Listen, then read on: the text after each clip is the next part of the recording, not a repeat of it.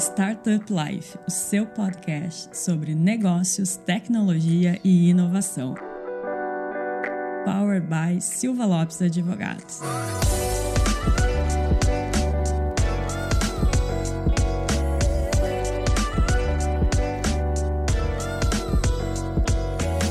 Fala galera, eu sou a Cristiane Serra e esse é o seu podcast Startup Life. Começando então mais um mês, mês de agosto. E início de mês, primeira sexta-feira, a gente tem o quê? Minha jornada. E esse mês é super especial porque é o mês de aniversário do Startup Life. Então nós temos um convidado mais do que especial para abrir os trabalhos aqui das nossas comemorações de aniversário. Já vou logo revelar quem é ele. É o Jonatas da Dinamize. Jonatas, seja muito bem-vindo. Muito obrigado e parabéns pelo aniversário aniversário. Muito legal o trabalho que vocês estão fazendo de conteúdo, né? Vem acompanhando, não só aqui, mas nos eventos também. Muito bacana, parabéns. Sabe, Jonatas, que a gente começou com o MVP, né? Uns três, depois a gente vamos gravar oito episódios. E já se foram três anos.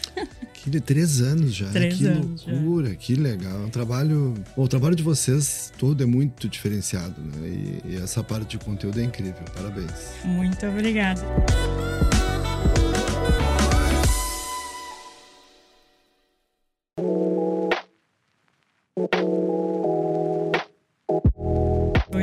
Revisitar então a tua jornada como empreendedor, mas antes a gente tem uma pergunta assim que é o, eu digo que é o meu momento no episódio, o momento que eu posso ser Marília Gabriela.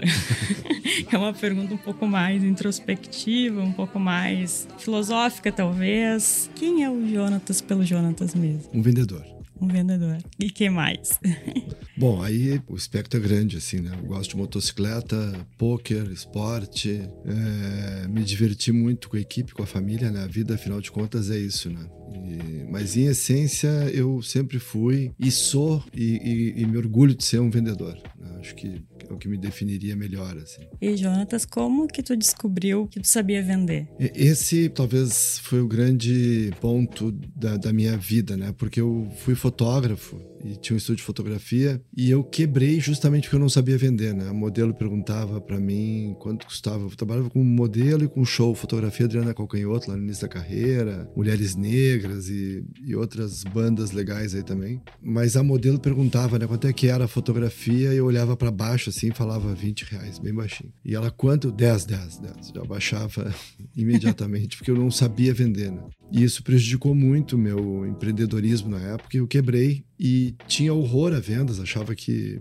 É, na verdade, esse horror a vendas é algo muito latino, né? Os, os países do norte, os, os saxões, são como os Estados Unidos, Inglaterra, por exemplo, valorizam muito essa área de vendas. Na verdade, o mercado americano é um mercado vendedor por excelência. Uma das coisas que eles mais têm a ensinar pra gente é que eles saem vendendo, né? Se pegar as principais empresas aí tão insensadas de tecnologia, como Cisco, Microsoft, Apple, eles sempre saíram vendendo sem o produto estar tá pronto. Né? E nós, latinos, temos muito essa versão à venda, a vergonha, uma, é algo que, graças a Deus, por esse termo aí tão hypado aí, que é startup, isso mudou bastante nos últimos anos no Brasil. Está longe do ideal ainda porque a gente tem uma dificuldade muito grande de literatura, de cursos, é muito deficitária essa área de, de criar vendedores né, no Brasil. E aí, tinha um amigo que insistia muito para eu trabalhar com ele. Na verdade, eu tinha trabalhado com ele um pouco antes da fotografia, vendendo batata numa época que a minha vida estava de perna pro ar, eu estava muito perdido e ele tinha uma granja em, na Serra Gaúcha e me convidou para todos os dias ir lá com a caminhonete buscar uma tonelada de batata e vender de barimbara em Porto Alegre. Eu fui e virei vendedor de batatas,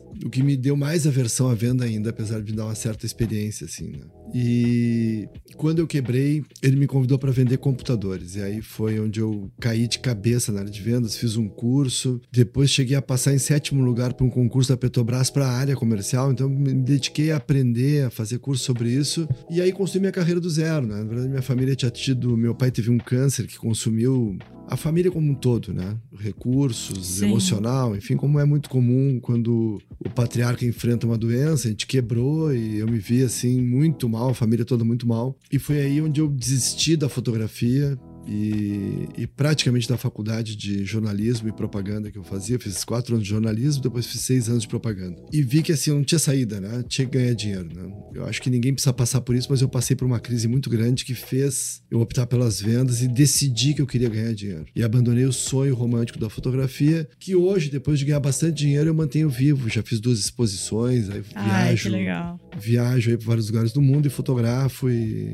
então mantenho essa paixão acesa, né? E aí fiz uma carreira do zero, realmente do zero, assim, comecei como vendedor, depois me destaquei, fui supervisor, gerente e e fui convidado para ser diretor de uma multinacional, de um provedor, né, em plena explosão da internet. E essa foi minha carreira. Né? Através das vendas, eu acabei construindo uma carreira que me levou a ser empresário aos 38 anos, quando eu entrei na Dinamis, foi a primeira experiência como sócio de uma empresa. Legal. E quando que tu descobriu ali que tu queria realmente empreender? Claro que teve a primeira vez como fotógrafo, que tu disse que foi um, um sonho romântico, né? Mas era mais por esse desejo, assim, esse, sonho? Ou tu tinha visto mesmo, ah, eu quero investir, eu quero empreender? Ou foi lá depois na Dinamize? Na verdade, foi tudo muito sem querer. Uhum. Eu nunca quis ser empresário, mas eu sempre fui empreendedor. Essa eu acho que é uma confusão que a gente faz quando a gente usa essas terminologias, né? Porque eu já conheci muito empresário que não é empreendedor e conheço muitos empreendedores que não são empresários, talvez nunca venham a ser. Dentro da minha equipe eu tenho vários empreendedores e eu tenho certeza que o Silva Lopes aqui também tem vários empreendedores na sua equipe sem necessariamente eles estarem no contrato social da empresa. Porque o empreendedor, a figura do empreendedor é aquele cara que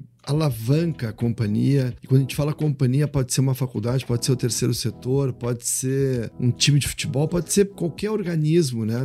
O empreendedor é aquele que tira coelhos da cartola, que mudam a trajetória de uma empresa, que mudam a história de uma empresa através de muitas ideias, de muito trabalho. Isso é empreendedorismo, né? E, e o bom empresário é aquele que sabe contratar bons empreendedores. Ele não precisa necessariamente ser um, um empreendedor. A gente conhece muitos casos no mundo, né? De empresários com muito dinheiro que pessoalmente não são necessariamente um Steve Jobs, um Elon Musk, é, o cara que está à frente das ideias, né? Mas ele contratou bons empreendedores, né? Então eu sempre fui muito empreendedor na faculdade, em todos os trabalhos que eu passei, sempre fiz muita diferença, sempre me sentia dono do negócio e construí alguns cases muito legais da minha carreira sem ser sócio, né? Um deles foi uma embalagem que eu fiz, o pr primeiro kit na box para internet do mundo, que se tem notícia aqui em, em, no Sul em 96 na Voyager, né? Foi algo que alavancou muito a história da Voyager, mudou muito a trajetória da Voyager e depois na Plugin 2001, que era um provedor regional, que eu assumi a diretoria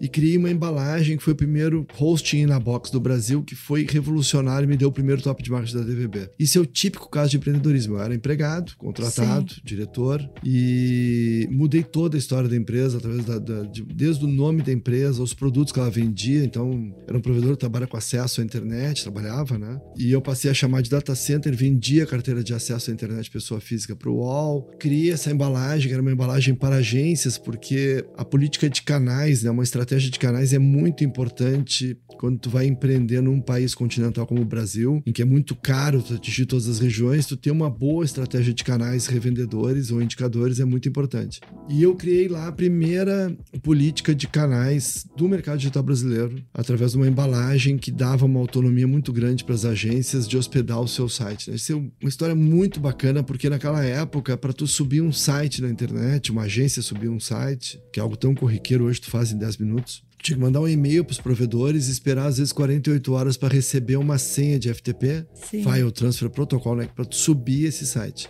E nós criamos essa embalagem com senhas pré-liberadas de FTP, então as agências, elas não eram canais apenas na conversa, né? Porque todo mundo fala que quer ter canais parceiros, que vai dar brinde, vai dar comissão, e tu é a pessoa mais importante do mundo, mas a gente na prática estava dando as chaves da empresa para as agências, né? Quando tu tem a senha do servidor, tu tem as chaves, né? Então a agência podia subir um site a qualquer momento, mesmo de madrugada, que era muito comum as agências fazerem o terceiro turno para subir os sites num horário mais tranquilo, em que o site não tem muito acesso, então eles subiam, gostavam de subir de madrugada para testar o site no ar. E eles passaram a ter as chaves do nosso data center. Isso foi revolucionário, inovador. É um case que eu escrevi pessoalmente, contei no top de marketing da DVB. Em 2013 eu ganhei esse. A, a empresa ganhou, né? Mas foi um case que eu pessoalmente escrevi Sim. e criei. E então foi um case muito legal que a gente pivotou uma empresa através de muito empreendedorismo, que para mim está muito ligado então à criatividade, à, à estratégia, a entender a, a big picture né, da empresa ali, todo o cenário e poder sugerir coisas. A gente, na minha equipe eu tenho muitas pessoas assim, então é, é muito bacana. Então eu nunca, eu, eu sempre gostei muito de, de, de, vender, de empreender, de trabalhar, de criar, né, de, de trabalhar com marketing e vendas, mas nunca pensei como eu vejo vários jovens hoje e não só jovens, né, funcionários, com o sonho de ter a própria empresa. Né? Eu, na verdade, morro de saudade do tempo que eu era vendedor e não tinha que dormir com dívidas, com folha, folha de pagamento, com, com decisões, desafios e, e coisas é, que, da, da, vida empresarial, né? Sempre fui muito feliz como vendedor. Claro que sou muito realizado com a Dinamize, mas eu não tinha esse sonho, assim, quero ter uma empresa, quero... Vejo muitos hoje, assim, com ansiedade até negativa de querer ser o Steve Jobs, querer ser o novo Bill Gates, querer ser... Porque eu vejo esses jovens se matando de trabalhar e aí eles vão envelhecendo. Aí eu conheço vários colegas meus de mercado, até da minha idade, que são sócios em 30 empresas, ou pelo menos em 3, 4, e, e às 9 da noite eles estão no Excel e, e eles acham isso um. É, virou um estilo de vida, mas é um estilo de vida workaholic que, que eu acho que aí excede assim a, a qualidade de vida que eu prezo muito. Assim, é, né? chega uma hora que daí tanto o corpo quanto a mente co uh, cobra conta. Né? Exatamente, é exagero, daí é, é too much. E esse exemplo que tu deu é, é incrível para quem está nos ouvindo refletir também sobre intraempreendedorismo, né? Porque como tu falou, tem muita gente querendo empreender, querendo ser dono do próprio negócio e acaba não vendo essa grande possibilidade, oportunidade, até para depois, futuramente, se for o caso, ter o seu próprio negócio, né? É, esse é um, é um paradoxo, porque quando tu vira empresário, especialmente os pequenos empresários, tu passa a se ocupar de coisas terríveis Começa para o escritório de um contador e o escritório de um advogado. E, e, como tu começa a cuidar da operação, tu te descola imediatamente do que tu fazia provavelmente de melhor, que era olhar mercado, vender, criar. Né? Então, tu pega, por exemplo, um criativo de agência de propaganda, né? um designer, por exemplo. Né? Quando ele é um designer contratado, ele vai se dedicar apenas à criação. Sim. E quando esse designer vira sócio da própria agência dele, ele vai ter que contratar um bom designer, porque ele vai passar a se ocupar com essas coisas que são da operação e, elas, e essas coisas da operação de uma empresa, elas sugam a vida de uma flor, assim. Elas são a antítese do que se espera de um empreendedor que é ser criativo, que é pensar coisas coloridas, que o mundo vai dar certo, que tudo vai dar certo, que essa estratégia vai vencer, ser incansável, buscar vender, né? E tu passa a te ocupar com coisas muito chatas e muito broxantes, que são dívidas, por exemplo. E é um exercício que eu tenho muito, assim, dentro da Dinamize é poder olhar, por exemplo, sentar com a fidelização e olhar o cancelamento, sentar com a área de tecnologia e ver as limitações, sentar com a área financeira e ver as dívidas e deixar isso fora quando eu vou vender a empresa, né? Como eu estou fazendo aqui hoje, talvez num podcast, ou numa palestra, ou numa reunião de vendas de São Paulo, que é tu destacar o que a empresa tem de melhor e não trazer junto para essa reunião todos os desafios que absolutamente todo mundo tem ao empreender no mundo inteiro. Sim. Né? Que são contratempos. Nessa história da vida da empresa, às vezes a gente anda duas casas para trás, às vezes para o lado. Nem sempre é para frente, nem sempre tudo dá certo. Então, é um jogo, né? Tu dormir com uma folha de pagamento muito grande, quando tem uma empresa já um pouco maior, tu não consegue encerrar ela do dia para noite, então tu dorme com uma folha de pagamento que é uma responsabilidade muito grande, com dívidas, endividamento, né? Porque a gente está sempre reinvestindo, sempre criando, sempre dando um passo além. E quando a gente fez a, o nosso processo de internacionalização em 2016 a 2019. Ali depois de 2020 com a pandemia, a gente deu uma marcha ré muito grande, voltamos a focar mais e quase que apenas no Brasil. Mas esse processo foi um processo ultra empreendedor, assim, né? é, começaram a chamar a gente na Suíça, na Itália, em Londres, abrimos Toronto, passamos a atender a Volvo Norte América em Toronto, abrimos escritório em Lisboa, inauguração em Londres, para uma empresa que não tinha necessariamente envergadura para abrir quatro países fora do Brasil num período de tempo tão curto, com características regionais tão grandes, né? Porque cada país exigiu da gente uma adaptação. Então, por exemplo, se tu pegar América do Norte e Europa, o SMS é muito mais relevante que o WhatsApp. Então a gente teve que refazer os acordos de SMS, redesenhar o software. O primeiro software fora do Brasil teve que ser jogado fora e teve que ser refeito um com uma empresa tradutora de Sacramento, na Califórnia, uma empresa nativa americana. E então a gente se viu ali é, se endividando, né? É, para empreender fora do país numa aventura extremamente arriscada, né? E, então tem que ter muito fígado para ser empreendedor. E por isso que eu volto a dizer, quando tu tem um cara muito bom numa área, muito criativo, muito competente, se tu quer transformar ele em empresário, tu vai tirar 70% do talento dele porque ele vai gastar 70% do tempo dele com outras coisas que não no que ele era especialmente genial ou muito bom. Né? E daí, como empresário, como é que a gente faz para motivar, valorizar esse profissional que é muito bom, que daí de repente a gente pensa, tá, então não vamos deixar ele como só, não vamos elevar ele a sócio, porque senão a gente vai tirar os 70% do que ele é muito bom. Mas como é que a gente faz com que ele fique ainda motivado e valorizado? Pagar bem. Tem que pagar bem. É, essa é outra coisa, é um dos dramas do mercado mercado brasileiro ainda, do mercado latino em geral, em relação à área de vendas. Né? Sempre se teve no, no Brasil uma. no imaginário do empresário, vendedor é comissão vendedor tem que fazer o próprio resultado.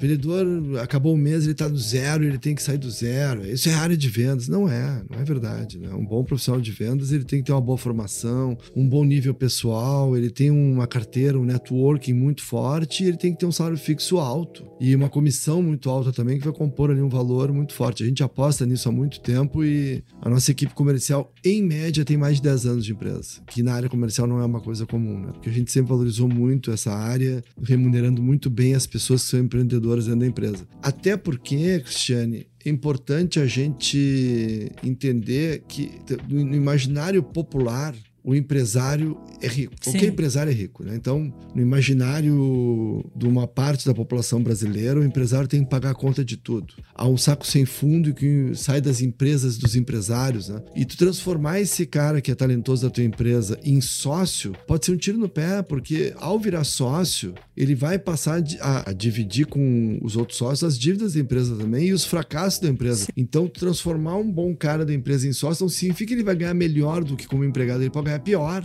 e pode acabar tendo até mais problemas, né, ao se tornar sócio, e isso também vai sugar a energia dele e vai deixar ele menos motivado. Né? Então, eu acho que remunerar muito bem é muito bom, e às vezes o executivo bem remunerado ele ganha muito mais que a maioria dos empresários do mercado, né? Com Porque certeza. a gente sabe que uma grande parte, ou até a maior parte das empresas que nascem morrem aí, em, se não me engano, dois, três anos, morrem 70% das empresas. Né? Então, o empresário, na verdade, muitos deles é, às vezes estão ali acabando o mês para poder pagar apenas a folha sem ganhar quase nada.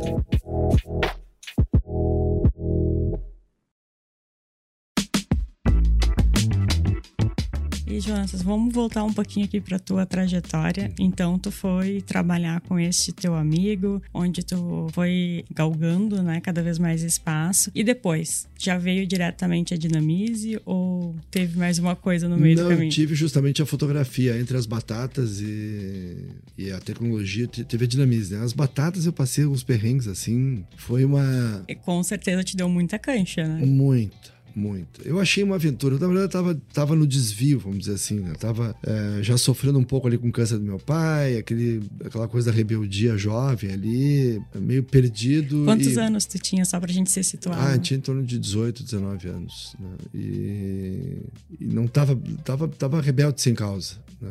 Eu tive uma infância muito boa, mas a gente passou a ter muita dificuldade já ali por causa da doença do meu pai, que era diretor do Banco do Brasil. Então a gente teve uma infância, adolescência de classe média, classe média alta, e depois quebramos, né? Que é uma coisa muito difícil de tu absorver quando tu é muito jovem. E eu tava conversando esses dias sobre isso com uma turma até. Que não é só o, na infância e na adolescência que as pessoas precisam de muito apoio. Na verdade, no início da carreira talvez seja um dos períodos mais delicados para o ser humano. E quando ele tem o primeiro emprego, quando ele inicia ali, né? Ele precisa de uma estrutura familiar sólida, de apoio, apoio financeiro, enfim. Sim. Que eu tô, tô dando um pouco pro meu filho agora que tá morando em São Paulo, trabalhando no mercado financeiro, enfim. E quando tu tem essa doença, essa coisa que vai estruturando a família financeiramente, emocionalmente, é o oposto. Eu virei um Rebeto sem causa quando meu, meu amigo estava quebrado, precisava de dinheiro, chamou para carregar batata, vender batata. Eu achei a melhor coisa do mundo, vou viver uma aventura. E aí eu tinha que ir todos os dias, às 5 da manhã, eu saía de Porto Alegre, dirigia uma hora e meia até, até Santa Maria do Herval, que é uma cidadezinha que só fala alemão, perto dos dois irmãos, tudo estrada de chão, e tinha que carregar quase uma tonelada de batata sozinho, saco a saco de 60 quilos, descia para Porto Alegre e vendia de bar em bar, de mercadinho em mercadinho. Na primeira ida,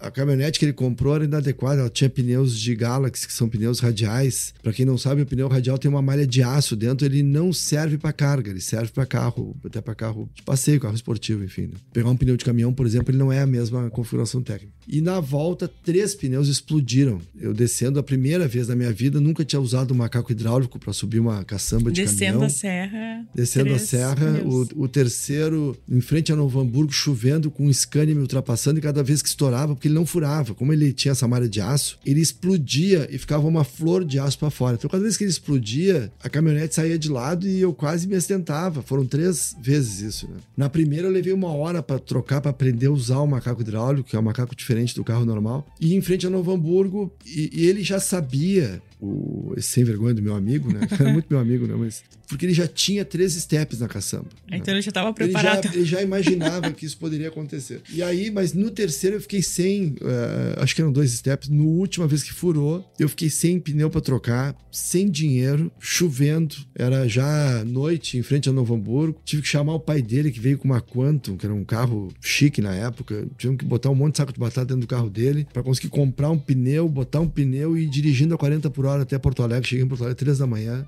E, e, assim foi. Depois, numa outra ocasião, fundiu dois cilindros dos quatro cilindros da caminhonete e eu tive que descer de, de dois irmãos para cá, 40 por hora, e de, não podia desligar o motor da, da, caminhonete e vender ainda a carga, porque a carga estraga, né? Sim, é perecível. É, então vivi várias situações assim. E a primeira vez eu consegui nem erguer um saco de batata, né? Pra quem nunca fez isso, vai descobrir que 60 quilos parecem 200, porque tu não consegue tirar do chão. Tem uma técnica, né? Tu dá um jiu-jitsu no saco ali. Claro que depois eu tava craque, carregava e descarregava sozinho a caminhonete inteira com muita prática, né? Durou pouco tempo isso, mas foi uma experiência incrível porque é vender commodity, né? E então o cara olha a batata, essa batata, lembra do meu sonho, tá? Vou dividir com vocês assim, meu sonho no futuro, se um dia eu deixar de trabalhar com tecnologia, ter uma banca no Ceasa, que não vai ter computador, vai ter um bloquinho com caneta, não vai ter hacker, não vai ter servidor para cuidar, não vai ter internet que cai, vai ter só banana, banana estragou do Botafogo. Tô brincando, claro, né? Mas a commodity é a venda mais pura que tem, né? Porque é um produto commodity, ele é igual a qualquer outro, eh, olha só se ele tá bom, se não tá, pesa e era isso. Então deu uma experiência de base de venda muito boa que depois, somado aos cursos que eu fiz e tudo mais, me deu uma base muito boa de venda e essa base de venda, ela é crucial para o marketing, para o storytelling da empresa, para a criação do produto, para embalagem, para tudo que, que a gente faz na vida. Esse é um outro problema, né? Que muitas empresas têm os, as áreas setorizadas mesmo, separadas, e acaba que o marketing não entende muito bem lá o time de vendas ou o time de vendas só sabe que o marketing tem que ajudar a vender e acaba tendo essa falta de comunicação e que prejudica a empresa, que é diferente de startups, né? Então, até comenta um pouco como é que é na Dinamize. A Dinamize é uma empresa que cresceu muito, mas ela ainda é uma empresa pequena, média, né? E eu gosto muito disso, né? tanto que a gente resistiu muito até hoje de ter fundo de investimento, sócio capitalista ou vender parte ou toda da empresa, porque a gente gosta muito do jeito que ela é. E ela tem um, ela é muito sistematizada, uma empresa muito evoluída. Nós vamos completar 23 anos agora em,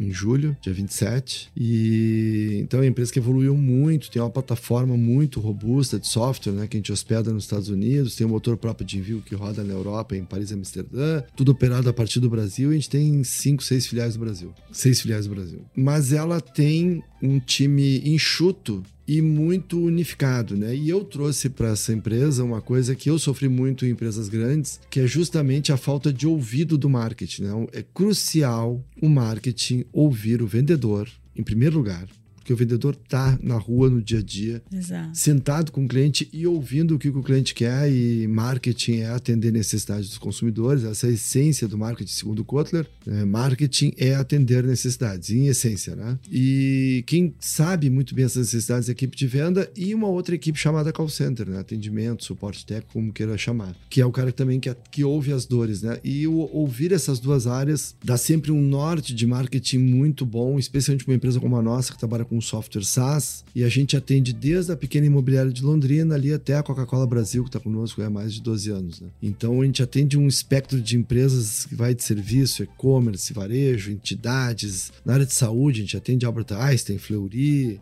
Weiman, 44 Unimedes pelo Brasil. Então a gente atende diversas áreas que têm diversas demandas para o nosso software. Né? E decidir para onde o nosso software tem que ir não é algo fácil, mas é algo que fica facilitado quando tu escuta a área comercial e a área de, de atendimento. Né? Então essa coisa mais caseira da empresa torna ela muito mais ágil, muito mais à prova de executivos, como é que eu vou usar esse nome? Executivos fake, vamos dizer assim. Né? A empresa grande ela favorece muito o executivo executivo que sabe transitar nos corredores e que não necessariamente é um empreendedor. Uhum. É, é, aquele cara que sabe muito mais lidar com o compliance da empresa, com a maneira que a empresa opera, né? Do que exatamente ser um cara fora da curva. E para empresa grande ou muito sistematizada, fica muito difícil tu começar a observar os talentos nos corredores da empresa. Né? Porque o sistema ele vai matando um pouco, ele vai apastelando um pouco todo mundo que está ali. É mais ou menos como tu fazer uma call online, né? Ou, ou uma reunião ao vivo com o cliente, né? A call, o digital, o ambiente digital, ele aproxima o ruim do bom, né? Que nem, que nem gramado ruim de futebol. O cara que é muito bom, ele vai se destacar muito mais numa reunião ao vivo. Então, é importante a empresa ter ambientes que favoreçam o se destacar dos talentos dentro dos corredores, né? E a gente tem muito isso. A gente tem hoje as nossas duas principais diretoras, né? Que são a Lívia e a Carolina. Por exemplo, a Lívia é a primeira funcionária da empresa, é mais antiga do que eu e o Alan, que compramos 66% da empresa. E hoje é, diretora de marketing. E a Carolina entrou como vendedora e é diretora hoje de integrações, né?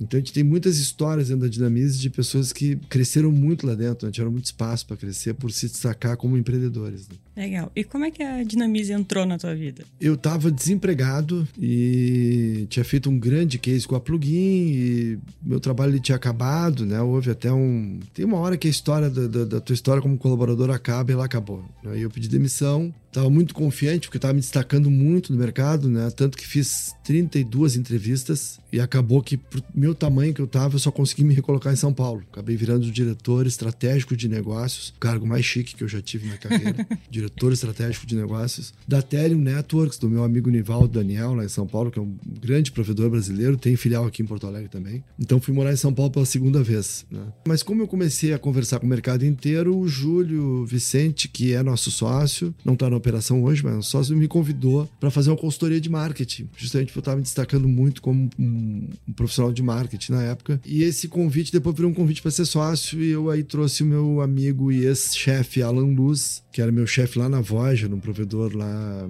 esse daquele kit que a gente fez de internet na Box, para ser o terceiro sócio da companhia, né? E a gente acabou então eu e o Alan comprando 66%, 66% da empresa. E mas ela não tinha, ela tinha um funcionário que era Lívia, tinha 23 clientes e faturava faturava 16 mil por mês. Então eu não ganhava nada. Sim. Então eu fui morar em São Paulo, trabalhar na Télio e em paralelo virei sócio da Dinamize. Então eu, eu, eu era remunerado pela Télio, trabalhava na Télio, mas tinha dois chapéus ali. No dia a dia, trabalhando na operação da Télio, eu aconselhava muito a equipe da Dinamize, comecei a contratar pessoas. E a Dinamize, no primeiro ano, cresceu 366% e Uau. deu um grande salto. Em 2000, e, isso foi 2005. Em 2006, a gente ganhou o top de marketing da DVB com essa estratégia também que eu trouxe muito parecida com a que eu já tinha feito na Plugin, fiz também na Telium. Abri franquias, abri canais, fiz embalagem e a gente ganhei, então eu ganhei meu segundo top de marketing com a criação da estratégia da Dinamize, né? Legal. E hoje a Dinamize tem quantos funcionários? Hoje ela está com 66 funcionários, fechou o ano passado com 23 milhões de faturamento e atende hoje mais de 12 mil marcas, entre as principais marcas do Brasil e do mundo, tá?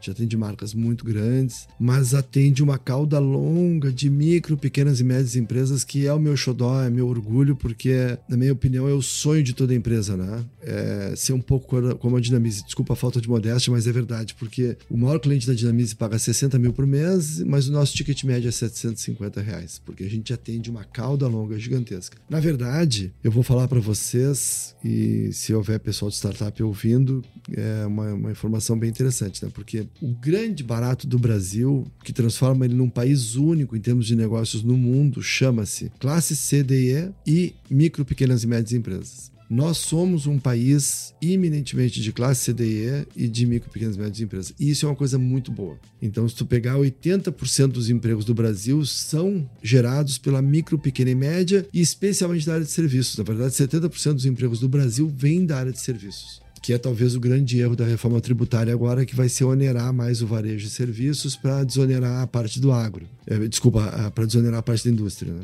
que não é ruim, mas ao onerar mais impostos a parte de serviços e varejo, está onerando a, a, área que mais gera emprego no Brasil, né? Isso não é bom. Então, nessa cauda longa, né? Para quem já ouviu falar naquele livro Cauda Longa, né? Do, do Chris Anderson, que fala muito sobre isso, né? A complexidade da cadeia de empresas que a gente tem hoje. Isso é uma coisa maravilhosa no Brasil, porque tu consegue atender uma grande quantidade de empresas, o teu ticket médio, quando tu tem um ticket médio muito baixo como o nosso, tu diluiu bastante o teu faturamento, tu reduz muito o teu risco, porque o teu churn, o teu cancelamento ali, ele vai ser sempre também pingado e fácil de ser manejado. Enquanto que tu atende poucas empresas com ticket muito alto, eu já vi empresa quebrar pelo cancelamento de uma única conta. Sim. Então, é, essa coisa de trabalhar com o pequeno, e aí quem trabalha com pessoa física, não é o nosso caso, mas é um sonho trabalhar com classe CDI no Brasil. É uma classe que consome muito, então tu ter produto como um sabonete muito barato, por exemplo, é muito bom. São mercados muito bons. E é algo que muitas vezes o pequeno empreendedor, o jovem, o startupeiro aí, o, ou até o vendedor não se dá conta e pensa assim, eu quero só as grandes contas, né? Eu quero as grandes eh, companhias petrolíferas, montadoras de carro,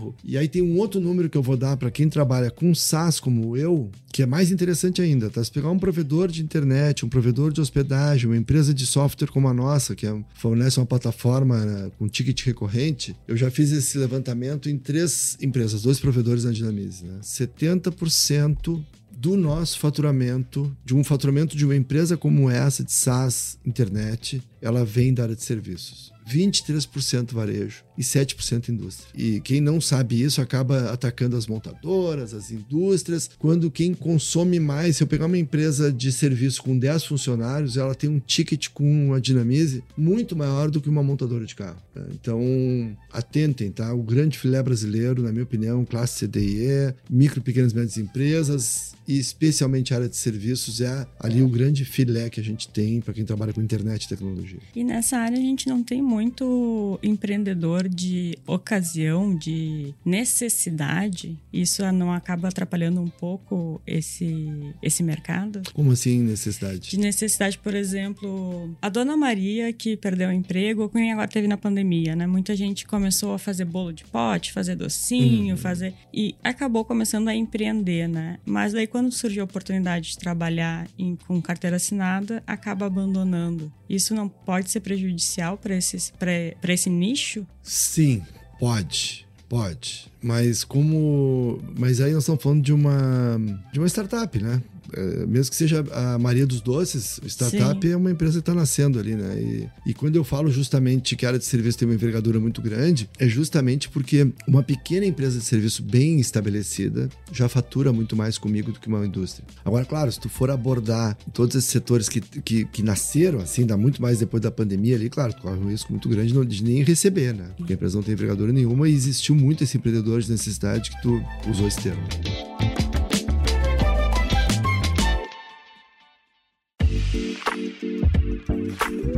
Queria voltar um pouquinho aqui na nossa conversa quando tu falaste da internacionalização. Queria que tu nos contasse como é que foi, como empreendedores, identificar que era o momento de expandir, não mais só no Brasil, que a gente já tem uma, uma dificuldade, né? E daí tu falou um pouco da, das adversidades que é empreender fora do país, mas como foi essa experiência?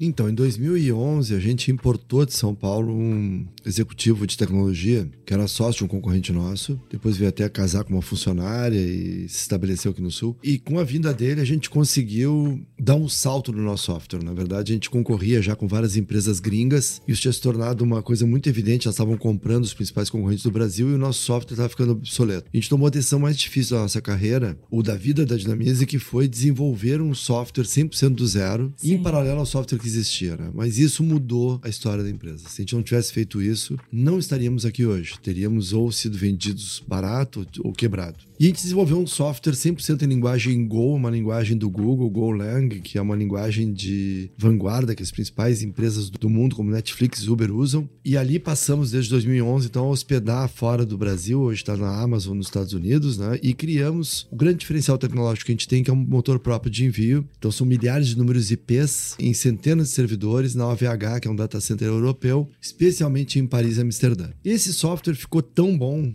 tão bom que ele, além de fazer a gente crescer bastante, ele acabou atraindo interesse fora do Brasil. Né? Começou com, com o ex-diretor da Wine, que é uma, uma empresa muito conhecida de vinho, né? que a gente socorreu uma vez. Ele convidou a gente para jantar em Miami por ocasião de um roadshow nosso nos Estados Unidos. Ele é um português, Ricardo Flores, e aí nasceu a nossa primeira filial fora do Brasil, uma franquia em Lisboa. Né? A partir de Lisboa, depois surgiram várias oportunidades. E foi tão bacana em Lisboa que a gente acabou comprando essa franquia um pouco antes da pandemia. E aí, depois, um ex-funcionário meu se interessou, viu, viu o que estava acontecendo com o Dinamize e se interessou em abrir. Ele estava de sócio de uma agência em Toronto, no Canadá, com dois sócios canadenses, e convidou a Dinamize para abrir uma franquia em Toronto. A gente abriu, a gente, todas essas filiais, a gente entrou no avião com seis colegas, nos divertimos muito, gastamos uma fortuna, mas nos divertimos demais. Fomos em seis para Toronto, fizemos uma puta inauguração, fomos em, em seis para Lisboa, fizemos uma baita inauguração, fomos em sete ou oito para Londres e fizemos a mais linda inauguração da Dinamize e não ganhamos dinheiro nenhum quase. Mas a gente ganhou uma experiência fabulosa, o nosso software deu um salto e a gente, acima de tudo, se divertiu demais, né? E claro que a gente teve bons clientes, né? A gente atendia através de Toronto a Volvo Norte América, que é uma, um conjunto de revendedores México, Estados Unidos e Canadá, que ganhou um prêmio, inclusive, nos Estados Unidos, usando o software da Dinamize. Então a gente teve o grande beneficiado pela trajetória internacional da Dinamize foi o cliente brasileiro, que a gente nunca descuidou, porque a gente chegou a ter 5% do faturamento fora do Brasil, ainda temos né, clientes no Canadá, Estados Unidos e, e, Europa. Temos, na verdade, clientes em 20 países, mas deixamos depois. A pandemia foi um drama, porque Lisboa tinha virado o principal gateway internacional e Portugal só não quebrou porque está na União Europeia, porque Portugal foi um dos países mais duramente afetados pela pandemia. Ele fechou e não foi por pouco tempo, né? E a gente rapidamente percebeu o tamanho da pandemia e aí demitimos toda a equipe de Portugal e demos uma marcha ré gigantesca na internacionalização. Mas a, a Dinamize também não planejou se internacionalizar, ela começou a ser puxada naturalmente, né? E aí teve uma oportunidade que exemplifica muito isso que a gente viveu, que foi uma oportunidade em Paris que surgiu através da, da filial da Media Post. A Media Post é um grande grupo francês, um dos maiores grupos digitais da Europa e do mundo. Eles têm um prédio lindíssimo na beira do Sena, em Paris. E através do CEO de Lisboa, que é um franco-português chamado Antoine, ele queria que a Media Post fosse uma revendedora de Dinamize na Europa toda. Num modelo muito parecido que a gente tem com o UOL, né? O, o UOL e-mail marketing, o maior provedor do Brasil, é tecnologia Dinamize White Label. E eles Sim. queriam revender o nosso software para a Europa inteira. E aí a gente foi convidado para uma reunião em Paris, na beira do Sena, para apresentar o software. E isso foi um capítulo fantástico da nossa empresa. Por quê? A gente foi para um país que é considerado um dos mais difíceis juridicamente para fazer contrato, um país com uma língua muito específica, né, diferente do inglês e do espanhol, e para um negócio que provavelmente a gente diria não, mas a gente foi, até porque esse, essa agência em Lisboa era muito importante. Entramos na sala de reunião, entraram dois técnicos franceses, e esses dois técnicos franceses. É, foi muito legal também, porque eu falei três línguas durante essa, essa reunião. Eu falei francês, português e inglês, porque a reunião começou ali com esse diretor português, então eu falei com ele em português. Em seguida, eu usei uma frase em francês que é ne parler pas français, que eu não sei falar francês. E depois eu passei para o inglês, que era onde ia ser apresentado o software. Então eu falei três línguas. Óbvio que eu, eu não falo três línguas, né? Mas eu falei três línguas nessa reunião. E esses dois técnicos franceses, cara, entraram com uma cara de tédio. Tipo assim, me puseram para assistir uma reunião, um software sul-americano, tupiniquim brasileiro. Sim. Eu vi o preconceito, a xenofobia estampada na cara deles, né? E foi muito legal porque a nossa diretora que foi junto, que apresentou ele em inglês, por isso que eu falei um pouco de inglês também na reunião. Quando acabou a reunião, os dois técnicos estavam deslumbrados com o nosso software. O nosso software tinha muito mais coisas do que o software deles tinha e do que as duas empresas de e-mail marketing que eles tinham comprado na Europa tinha. E eles queriam fazer negócio e nós dissemos um estrondoso não depois de um mês ou dois. E é uma das coisas mais importantes que o empresário, o empreendedor tem que fazer na carreira é saber dizer não, né? Nós não é tínhamos a, vida, né? A gente nós não tínhamos a a menor condição de atuar em Paris. A gente não estava nem conseguindo dar conta de Londres, Estados Unidos, Canadá que a gente tinha aberto. Com um monte de coisa para fazer, com muito dinheiro para gastar, uma empresa pequena. E aí tu pode perguntar para mim, mas por que que tu foi a Paris então? E eu fui com quatro pessoas, tá? Fomos duas eh, de Porto Alegre, fomos com a Red de Londres, a Karine, que era o melhor inglês que a gente tinha na empresa, por ser nativo de Londres, e com o CEO de Portugal, que é quem tinha alavancado o negócio. Então, a gente foi entre quatro executivos, gastamos uma fortuna nessa viagem. Um dia antes, jantamos num restaurante chiquérrimo com vista para a Torre Eiffel, com um suíço que queria levar a Dinamis para a Suíça, e ali eu já estava completamente apavorado e em pânico, porque nós não tinha a menor condição de atender um país sequer, com todo o investimento necessário em marketing que tinha que ser feito, e nós já estávamos em quatro e tinha um quinto querendo abrir, né? E aí vai perguntar assim, tu provavelmente não sabia que tu não faria negócio em Paris? Sim. Então por que que tu foi a Paris? E eu respondo em palestra, em entrevistas, eh, com uma pergunta bem, bem humilde, que diz o seguinte: Tu já foi a Paris fazer reunião para tua empresa? Já foi convidado para ir a Paris apresentar teu software? Não, pois é, eu fui, tu acha que eu ia deixar de ir? em hipótese alguma, porque eu ter ido a Paris e visto a minha empresa e meu software ter sido desejado e ter dito não depois, não é só pro ego, que óbvio o ego é muito bom, dá uma autoconfiança muito boa para a empresa, dá um brilho muito bom para a empresa, mas o mais importante, o nosso software foi homologado por um dos maiores grupos digitais da Europa, na beira do Sena, em Paris, por dois técnicos franceses céticos. O meu software é homologado. Homologado onde? Pela Volvo Norte América, em Toronto, e pela Media Post, o maior grupo francês digital, em Paris, na beira do Sena, numa reunião que eu fui ao vivo, e o meu software foi homologado num teste de uma hora.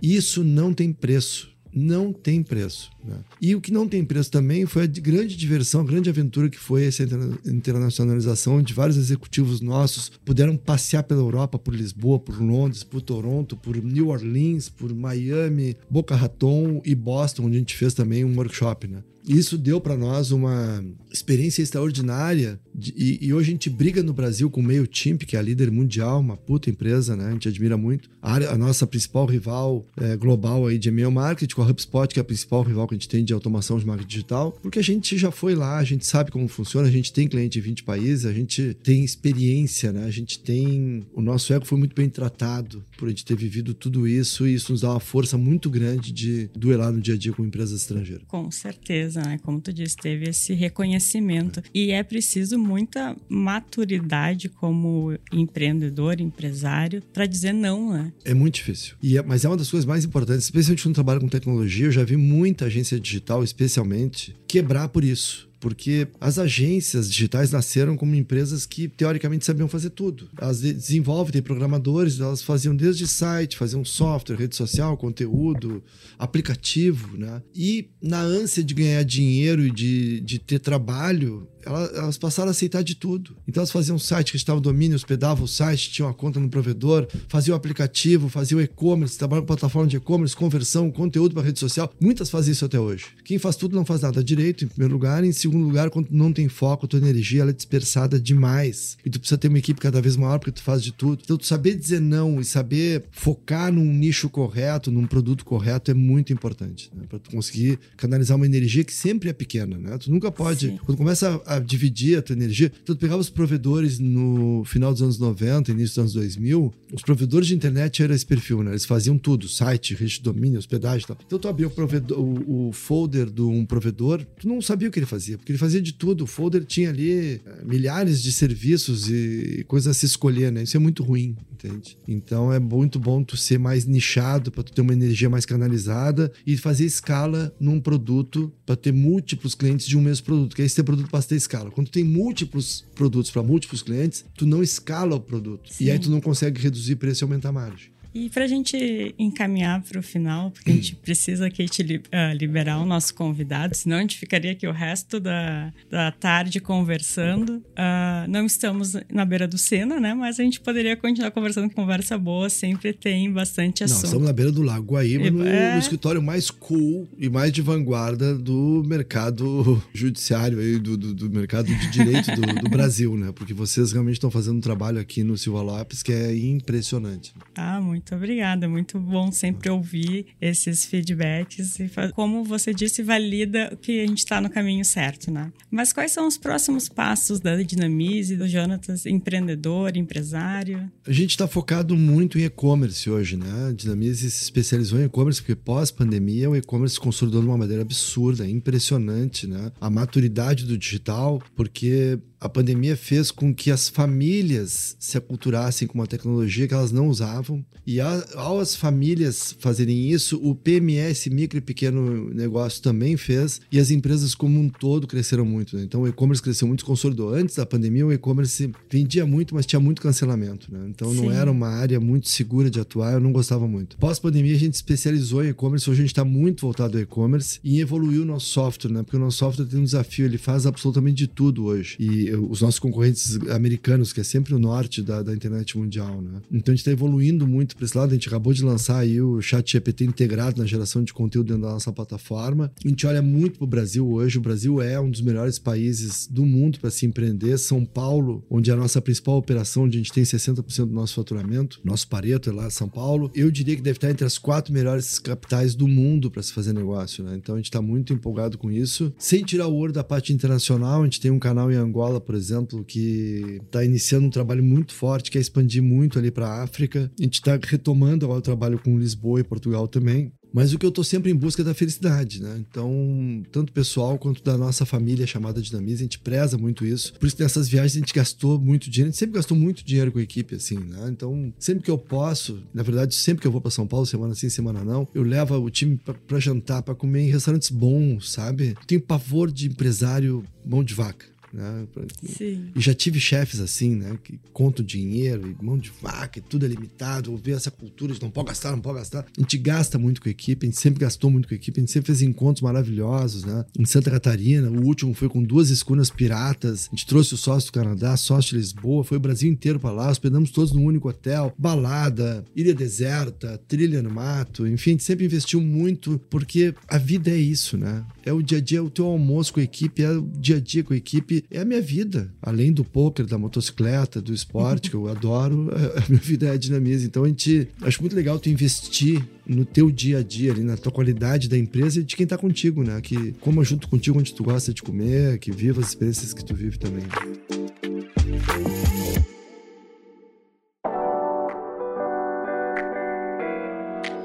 Jonatas, a gente vai encerrando aqui o nosso episódio. Muito obrigada pela tua participação. Com certeza, quem está ouvindo teve vários insights uh, durante essa nossa conversa. Foi uma verdadeira aula. E abrir agora o espaço para tu deixar tuas considerações finais, contar aí para o pessoal como faz para entrar em contato com você, com a Dinamize. Esse é o momento aberto do Jabá. Legal. Eu queria agradecer a vocês pela oportunidade. É sempre muito bacana poder dividir essas essas vivências, experiências que a gente tem e teve, né? E eu tenho muito no meu dia a dia. A gente é muito sempre desafiado, né? Pelo Brasil, né? Esse caos político que a gente vive há tantos já há mais de seis anos aí essa essa polarização tão negativa, né? Tão tão para baixo né, do, do, do, país que vai travando a gente, essa mudança permanente de impostos, de legislação, né, e ainda os concorrentes todos americanos e europeus atuando aqui dentro cada vez mais, os nossos players globais de tecnologia roubando desenvolvedores cada vez mais, a pandemia acelerou muito isso também. Sim. O maior desafio que trabalha com tecnologia hoje é, é, ter um bom time de programadores, eles ficaram muito caros. Né? Olha, a gente está quase chegando aos 150 episódios. Em todos, a gente sempre fala do principal problema, retenção de talento. É, e na parte de tecnologia, isso está muito forte. Né? Então, a gente está sempre desafiado, mas esse desafio é o que faz o sangue ferver na, na nas veias, né? Assim, que faz a gente ir todo dia e ter essa, essa coisa de, de, de liderar, de puxar, né? Esses dias eu fiz uma reunião com a equipe muito forte nesse sentido. A gente tá numa luta, né? Numa guerra, né? E essa reunião, ela foi muito emblemática, porque surgiu um concorrente novo pequeno e, e alguns profissionais de venda sentiram isso e eu fiz uma reunião para reafirmar quem nós somos, né? E, e dei pro time uma missão que é assim: eu não quero saber de perder negócio para esse concorrente. Precisa ser feito o que for, se eu precisar pegar um avião para Manaus amanhã de manhã fazer uma reunião, eu vou pessoalmente. Precisa dar um ano de graça, eu dou um ano de graça. Essa luta, essa coragem, essa, esse espírito guerreiro de, de quando cutucam a gente, a gente ir para cima de volta, né? Eu sempre tive, a gente sempre teve. E é algo muito importante ter sangue nos olhos e, e, e manter a equipe com esse sangue nos olhos, né? O, o, o sucesso que a gente teve durante esses 23 anos tem períodos de grande sucesso, depois tem períodos de grandes desafios. Sempre assim, né? Para uma empresa que tem uma história tão longa, né? E esses sucessos, eles às vezes vão contaminando uma equipe que também é muito longeva. Então, é, é o, o, desafio que a gente tem com o time, além de reter, é mantê-lo sempre criativo, sempre com sangue nos olhos, sempre com espírito pequeno de não se deixar bater, de ir para cima, né? A gente tem tido muito sucesso nisso, é muito bacana. Mas eu, a dica final que eu daria para quem trabalha aí com, com, o nome do programa aqui, startup, né? É a, o grande segredo por trás de uma empresa não é essa papagaiada que tu vê no Instagram, os bons hábitos do empreendedor de sucesso ou o que, que o empreendedor de sucesso faz todo dia quando ele acorda de manhã e toda essa papagaiada coach que a gente está vivendo hoje, tá? O segredo por trás de uma empresa, do sucesso de uma empresa é inevitavelmente os 4 P's. É em primeiro lugar, o produto. Tem que ter um produto que atenda a necessidade do consumidor e que atenda a necessidade de um grande número de consumidores. Isso chama-se escala. Então, ter um produto escalável é um produto que atende a necessidade de um e de milhares de consumidores. Né? E aí, olhar para o preço depois do produto. Quem define o preço é o mercado, não é o, o, o empreendedor. Quem manda no preço é o mercado. O mercado vai dizer quanto pode cobrar. Né? Aí vem o P de, de praça, que é a distribuição, canais tão importantes no país continental. E o P de promoção, onde entra vendas, internet, uma série série de coisas, né? E eu vou dizer assim, se você acertar o produto,